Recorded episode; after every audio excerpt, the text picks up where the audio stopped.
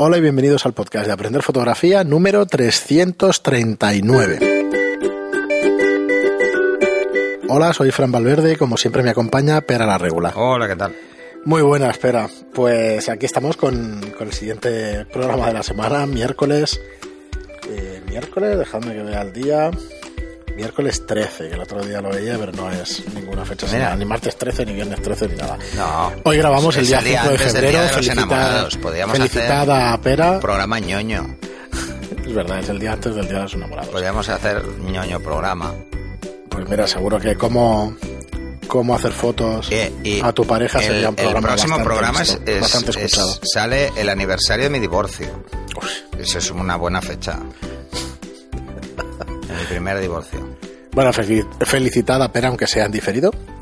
Que le Sí, hombre. ilusión seguro. Bueno, llevas No hace 200 falta, invitaciones, ¿eh? ¿no? Felicitaciones No, no, no, en que ya- Facebook y cosas No, bueno, pero está Facebook, está Telegram, Sí, sí. está Es Instagram, locura. está LinkedIn. Es Es, una locura. es una locura. Muy bien, pues vamos con las preguntas que nos dejamos en el anterior programa eh, y empezamos con María, eh, que así tocamos el tema también de los cursos. Dice, hola, es la primera vez que de todos los cursos que hay en aprenderfotografía.online lo veo en una sola tarde.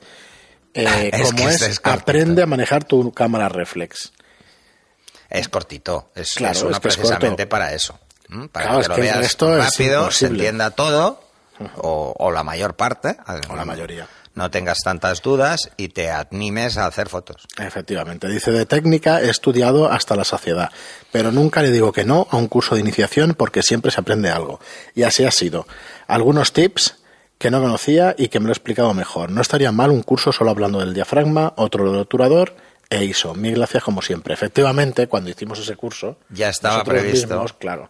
Hacer uno que se va a llamar la exposición Sí. en fotografía. Hicimos el de cómo, eh, cómo enfocar bien tus fotografías, que saldrá el día 15 de este mes, el día 15 de febrero.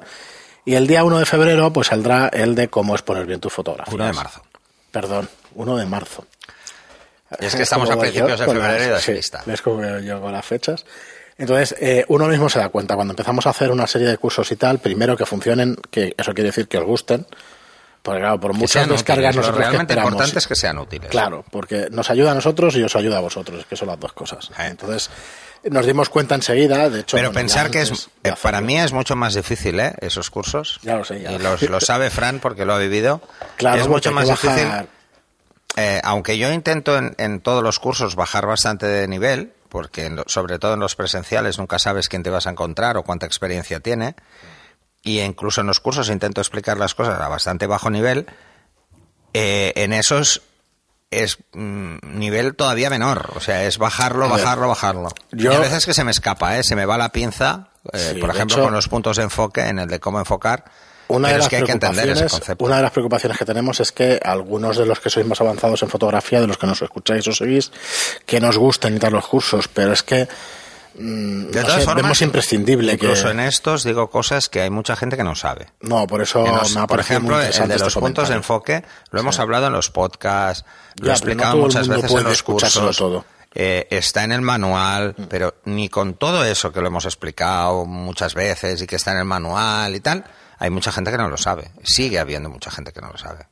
Filosofía martillazos, como decía Nietzsche. Hay que decir las cosas Bueno, continuamente. En lugar de decirlas tan exageradamente como él, hay que repetirlo mucho para que al final se nos quede y ya está.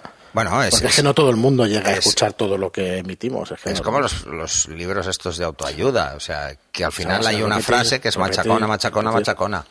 Pero es verdad, los puntos del No, enfoque no, todos Yo son solo de, de, este, precisos, de ¿no? este estilo solo me he leído uno y como puedes ver no me ha servido de mucho. Es dejar de fumar es fácil si sabes cómo. Eh, dejé de fumar, eh, por cierto, lo leí, dejé de fumar, pero aguanté seis meses, Joder. que es mucho para mí, es mucho.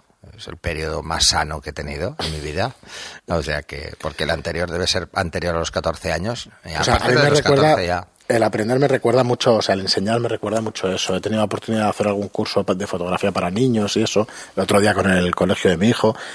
Y al final, lo que tenían claro es que antes de hacer una foto había que pensar, porque se lo dije 20 veces, ¿sabes? A Sí. repetir, a repetir, a repetir. ¿Sabes? Sobre todo, el objetivo que tengas, que lo consigas pensando, o sea, ¿para qué es la foto? Y entonces haz la toma pensando en para Es, por qué ejemplo, la eso foto. mi hijo lo tiene muy interiorizado. Claro, porque porque se lo de machacado mucho. Entonces, Claro. él se coloca, Hmm. cambia la postura cambia el encuadre, pensar, piensa cuál es lo mejor y luego dispara. Otra Si cosa no- es que tenga los conocimientos para no, a pero es que si no haría, cada día que salimos haría 500 fotos. Y mi hijo hace 50, 60 fotos. Menos el otro día que hizo como 200, pero por la actriz, porque Claro, se, claro. se prestaba. Entonces el tío dice, uy, retratos a una chica y yo puedo hacer... Además, mi hijo tiene ese gen. El gen... Es el Muy gen la regula. Es, es concreto, es muy Eh, pues seguimos, eh, nada, eso, echarle un vistazo a los cursos, que es nuestra manera de financiarnos, y la verdad es que creemos que están quedando muy bien estos últimos. Y bueno, ya a partir de ahora ya sabréis que el día 1 y el día 15 tendréis curso de aprender Además estoy sentado en esto y no, no, no se me ve la barriga. Me siento hasta más cómodo. Pues ya nos diréis, nos estás dando, nos estáis dando un feedback bastante positivo, pero bueno, críticas también, ¿eh? no hay ningún problema. Si creéis que, que hay que subir el nivel, nosotros seguiremos haciendo de los otros cursos más complejos Sí. y más técnicos, pero bueno. Sí, el de blanco y negro además es uno que me apetece mucho. Mm. Porque me lo han pedido varias veces y es uno de los que teníamos previstos ya desde el principio. Sí, a ver si para el mes que viene haremos el de exposición el 1 de marzo y si te parece el para el 15 el de blanco y negro. Sí, incluso había pensado eh, utilizar, por ejemplo, que lo hablé con Miquel, fotos de la sesión de Miquel. Mm. Porque así cambiamos también, no siempre modelos, sino que veremos cómo El jugar chico con y el la piel carácter. del chico es otra historia, Claro, claro. eh, en hombres es diferente. Además, Miquel tiene una expresión mm, fácil para este tipo de retratos, o sea, te, te da mucho juego. Se parece al Pacino. Eh, hay fotos que es al Pacino total. un aire totalmente. Sí, sí. A Mauro eh, hizo, una foto al comenta- a la foto de Miguel, le, le hizo un comentario y le dice, "Eh, eres muy tarantiniano, o sea, te vales para una peli de Tarantino total, porque tiene la expresión, es una mezcla entre, entre Al Pacino y Harvey Keitel. Es lo que te iba a decir, a mí me recordaba Sí. más a Harvey Keitel, macho. Es, es muy Tarantino. Tiene la cabeza así cuadrada Sí, sí. también. Está- es, muy, muy, muy Tarantino. Bueno, y, y Raka, eh, que es un habitual o una habitual en, en los un habitual, nos dice ante todo felicitar a Pedra. Feliz cumpleaños, maestro. Gracias. Por otro lado, el otro día llega a casa un juego de escape room y dice mi chica, voy a buscar un vídeo a ver cómo se juega a esto. Y al rato digo, esa voz me suena, a ver qué es. Y sorpresa, era Fran. Pues sí, ahora me dedico a hacer vídeos por YouTube de estas ¿De tonterías. No, Sí. Bueno, tiene su explicación, ya la daré otro día, pero bueno, tiene su explicación. Bueno, mi hijo está en la vena youtuber for- fornite. Sí, está un montón. Está todo el día ahí. Están todo el día. El otro día, con dos, con, con él y con mi sobrino, Hmm. estaba jugando yo con ellos, imagínate. Ya me lo dijiste que encima La paliza que... y todo. Sí, sí, claro, dominan.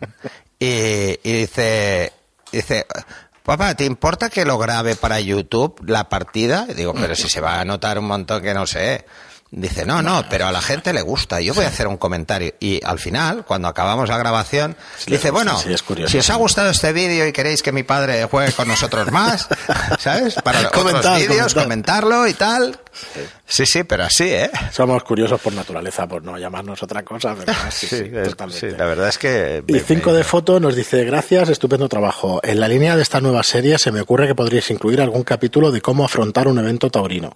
Como siempre, desde el punto de vista fotográfico. Un saludo y enhorabuena por el programa. Yo no tengo... Y yo tampoco tengo ni puñetera idea. Ni siquiera de qué van los toros. Tengo un, un, un amigo de Madrid, un fotógrafo que es alumno mío de, de estudio, que hace este tipo de fotos. Voy a ver si puedo contactar con él. Ah, pues estaría bien. Porque él sí, él, él está en todos estos fregados. Estaría bien, no, nosotros no nos meteremos en el tema taurino y tal como, como tema y eso, pero como disciplina fotográfica pues estaría bien saber. No, hombre, saber exactamente cómo se hace. Yo es una foto que ya os adelanto que no haría nunca, pero es que no me veréis nunca en una plaza de toros tampoco. Por eso, pero para el que le interese Pero eso, que le interese, pues, técnicamente no sí. sé.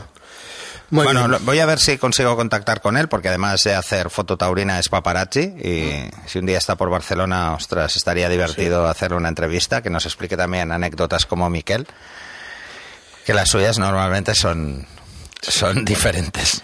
Ignacio nos dice súper interesante lo de lo que se cuece en ese mundo y ojalá vuelva para contar más anécdotas. Gracias a todos. Bueno, ya con es- respecto es al programa el tercer podcast que aparece la verdad Miquel. es que sí.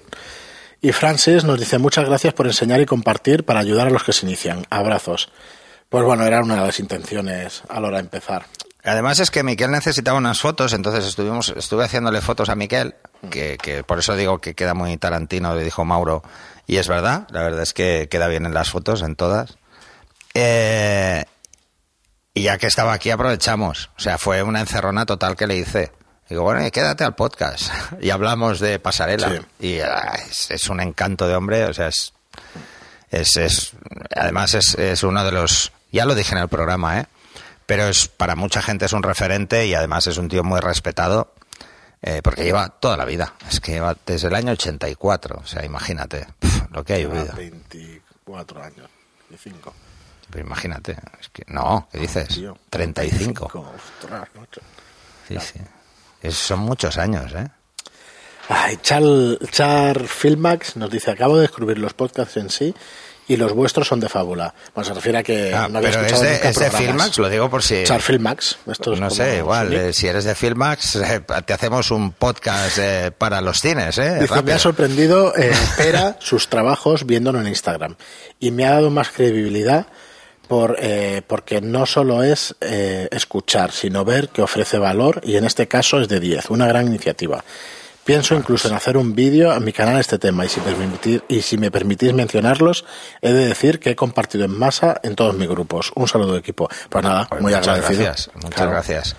Eh, lástima que hay muchas cosas que no, no subo a Instagram porque no, no me gusta hacerlo. Ya lo he comentado muchas veces, que no me gusta subir trabajos de clientes, sobre todo si, si hay opción de, de seguir cobrando derechos de autor.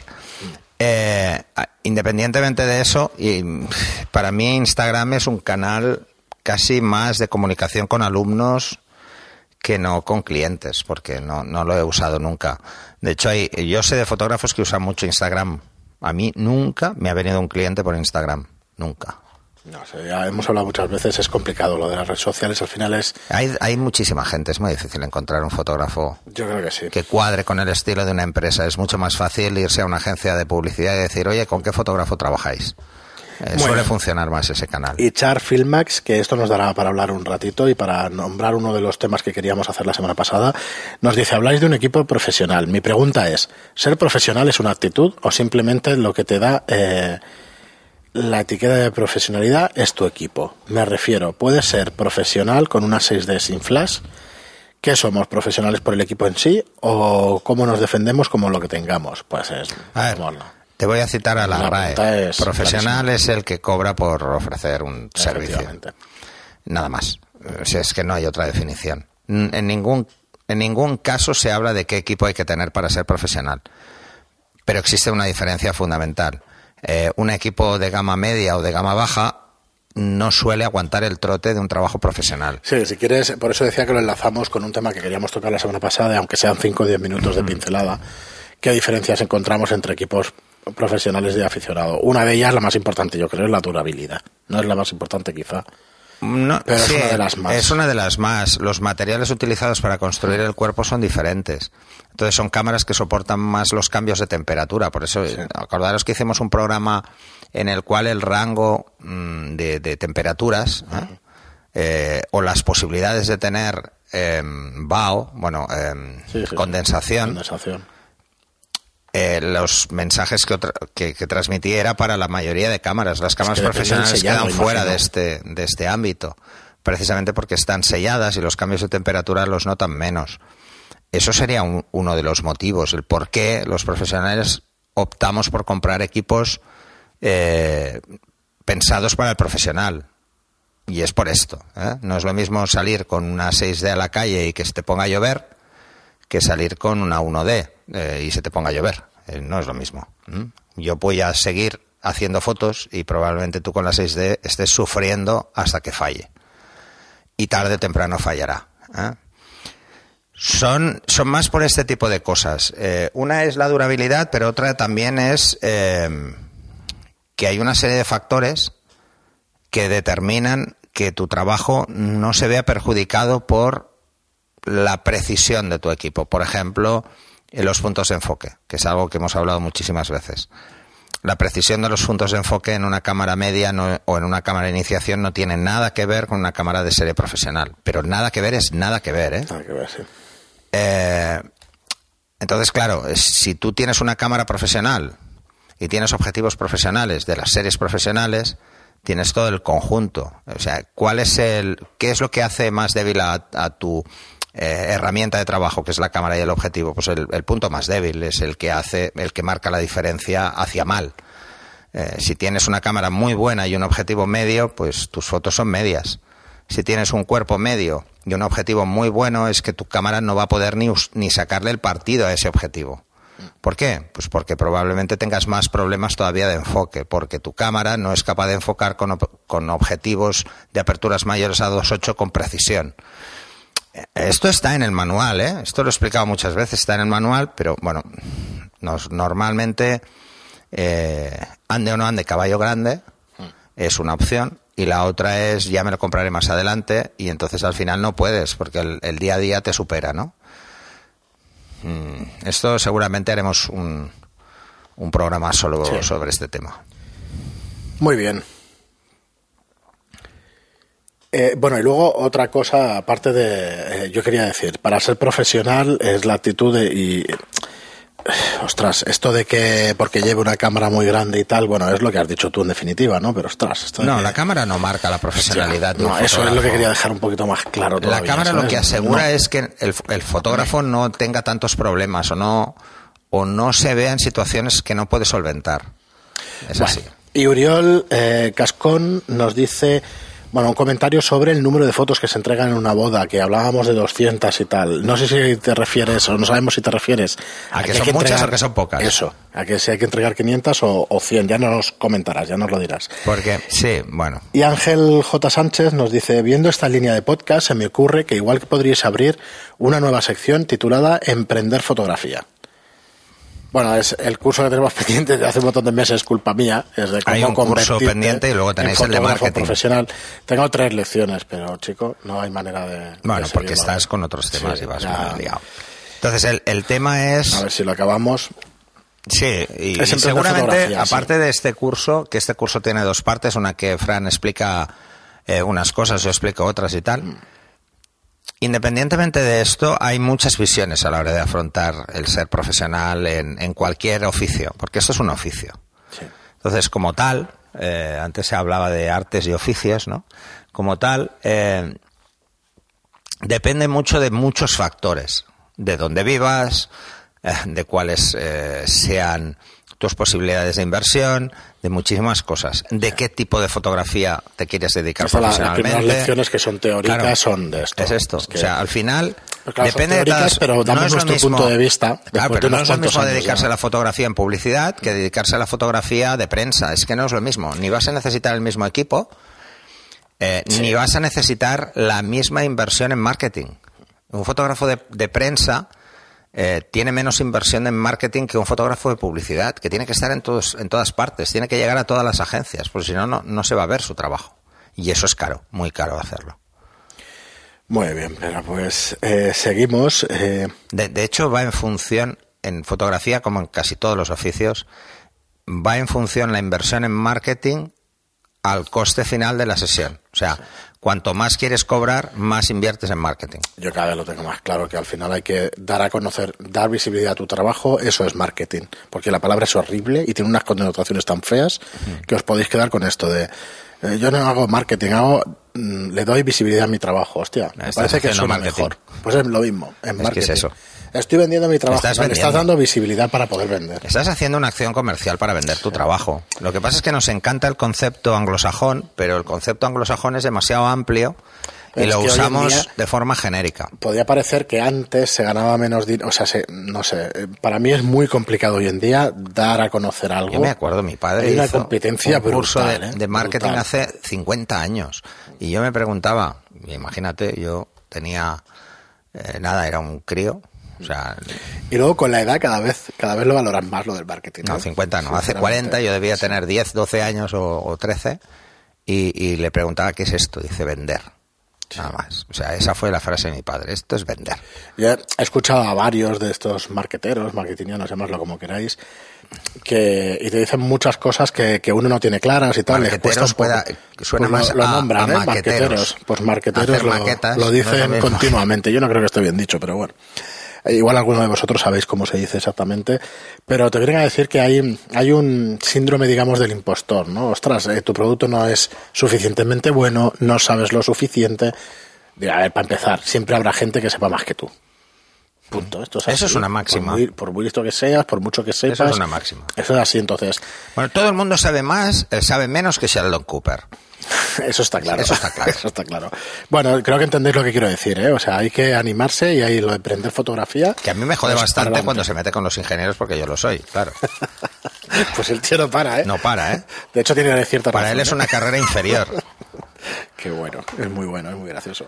Y luego otra cosa con lo de emprender fotografía y con estos temas y tal es que estamos precisamente el virado de los cursos, que no es virado del todo porque volveremos a los cursos más complejos o Bueno, no de más tiempo, dejamos. ¿vale? No los dejamos, pero lo que quiero decir es que eh, es también está también hecho con la idea de que muchas de vuestras preguntas van en el sentido de empiezo con una cámara, ¿qué curso tengo que empezar? ¿Por dónde tengo que empezar? Entonces, vamos a ir, cuando tengamos todo este contenido hecho, yo creo que durante este año lo tendremos, dar unas pequeñas guías a la gente de, oye, mira, número uno este, si te acabas de Sí, comprar cuál es el cámara. flujo de aprendizaje Sí. de- en función de, lo Sí, que, de, dónde que quieras. llegar. Porque al final, si lo que quieres es convertirte en fotógrafo profesional, vas a tener que aprender estos cursos más densos y vas a tener que chupártelos todos. Porque vas a tener un, día u otro, vas a tocar una sesión de moda, una sesión de estudio, una sesión de, de arquitectura. En- pero, en cambio, cuando empiezas de aficionado, pues sí que darte tres o cuatro cursos de iniciación, pues es un poco lo que nos estamos planteando de, de informaros y eso. Y eh, AGM Paris nos dice una gran ayuda estos podcasts de cómo afrontar tu primer encargo. En una semana voy a hacer fotos de Kendo. Un abrazo y gracias. Oh, qué chulo. Sí, es muy parecido el tipo de fotografía a la gimnasia rítmica, alguna disciplina de estas. no, es muy rápido. Es más rápido incluso que... Tío, para mí la Porque el espacio es más es, pequeño.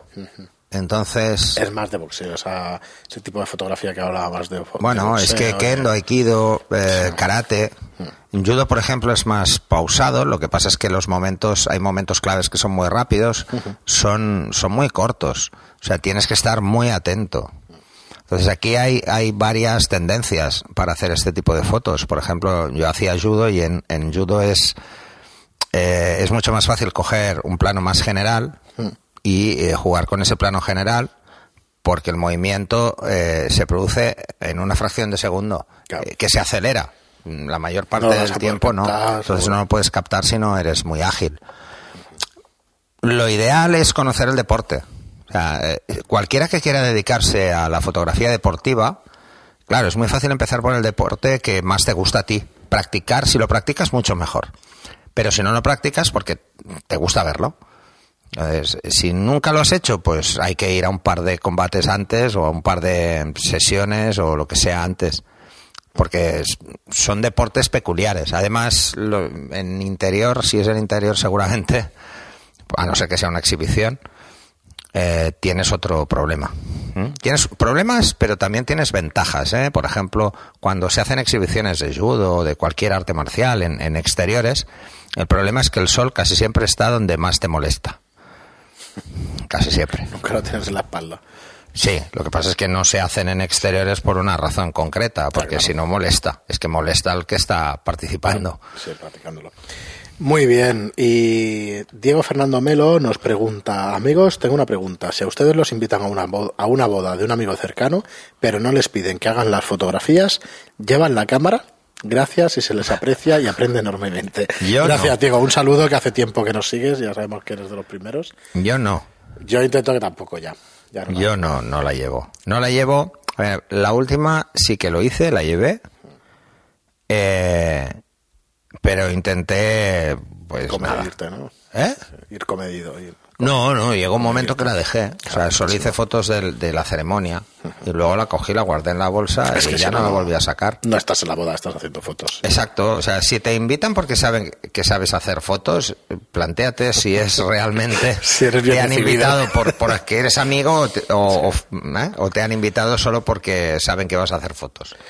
Muy bien, Pera, pues hasta aquí el programa Por de eso hoy. yo cuando, cuando un actor o de estos me invita a su boda, a ver, eh, exactamente, matízame eso, porque puede tener otras connotaciones. Pues nada, hasta aquí el programa de hoy. No, no lo digo porque los actores sean así, ¿eh? sino en general, es Bueno, porque ya- es el ambiente que pasa a todo el conozco. mundo, claro, sí. Y ya está. Todo el mundo y los amigos. Oye, que eres informática, arréglame tal. Sí, exacto. Te salen amigos debajo de las piedras. Eh, bueno, pues hasta aquí, como os digo, el programa de hoy. Volvemos el viernes con un cómo afrontar tu primer día de alguna de las disciplinas fotográficas que, que controlamos. Sí, seguir dándonos ideas. ¿eh? Pera. Sí, sí, la verdad es que nos han dado hoy dos o tres que me las apunto. El tema taurino, si no viene esta persona, será complicado, pero el tema de eh, tu primer día con fotografía de, de karate o de un deporte de arte marcial estaría bien también, aunque se parezca mucho a, a cosas que ya hemos tratado pero es una cosa más específica que, Sí, pero que podemos- seguramente ayudaremos podemos- a gente. Podemos hacer uno hablando de, de diferentes deportes de contacto. Sí, por eso, por eso, una cosa de más de artes marciales, algo así. Podemos hablar de boxeo arte- y artes marciales en general. Así que muchísimas gracias por escucharnos, por darnos esas ideas, por los que estáis suscritos a los cursos y por vuestros me gusta, eh, comentarios en iVoox y las cinco estrellas de iTunes que nos ayudan muchísimo a darnos, como decíamos durante el programa, a darnos visibilidad. Bien. Gracias, efectivamente, gracias y hasta el próximo programa. Hasta el siguiente.